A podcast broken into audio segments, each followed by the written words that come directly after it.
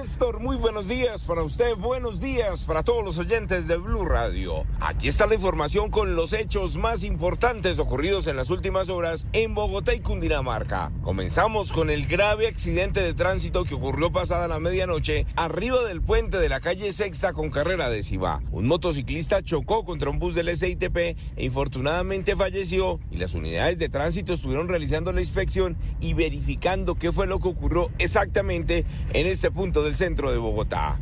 Les voy a contar de una banda de ladrones que tiene con dolor de cabeza a los dueños de las ópticas en Bogotá y Cundinamarca. Escuchen bien, han robado en lo corrido del año por lo menos en 20 de estos locales. Dicen que son cuatro ladrones, uno de ellos una mujer, quien se encarga de distraer a las personas que están trabajando para así robar equipos costosos en cuestión de segundos. Escuchen ustedes mismos lo que nos contó uno de los afectados, el último que robaron en el municipio de Chía.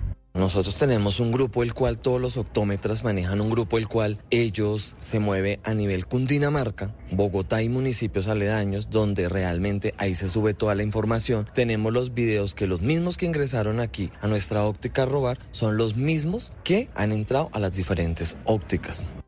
Cada aparato que se roban, cada estuche de diagnóstico que se llevan, cuesta alrededor de 5 millones de pesos. Estas personas tienen videos por montones de los robos que han ocurrido en el sur de la ciudad, en la localidad de Usme, en el norte de la capital del país, en Usaquén, en el occidente, en la localidad de Kennedy, noroccidente, en la localidad de Suba y también en municipios cercanos como Suacha, Chía, Cajicá, donde estos delincuentes a diario vienen haciendo de las suyas. Eduard Porras, Blue Radio.